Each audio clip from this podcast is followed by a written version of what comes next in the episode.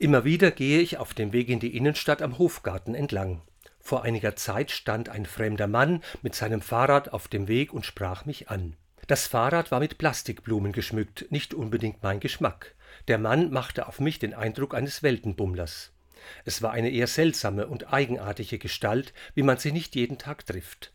Nach einem freundlichen Gruß sagte er zu mir, so ein schönes Tor habe ich lange nicht gesehen und zeigt auf das schmiedeeiserne Tor des Seiteneingangs vom Hofgarten. Das ist ja alles Handarbeit, so kunstvoll und wunderbar gearbeitet, eine hohe Kunst.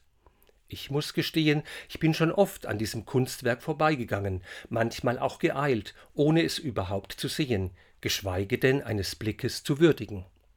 Auf meinem weiteren Weg habe ich mir gedacht, ob es nicht oft im Leben so ähnlich ist, dass wir an vielem vorbeigehen oder hasten, ohne es wirklich wahrzunehmen, zu bemerken und zu schätzen.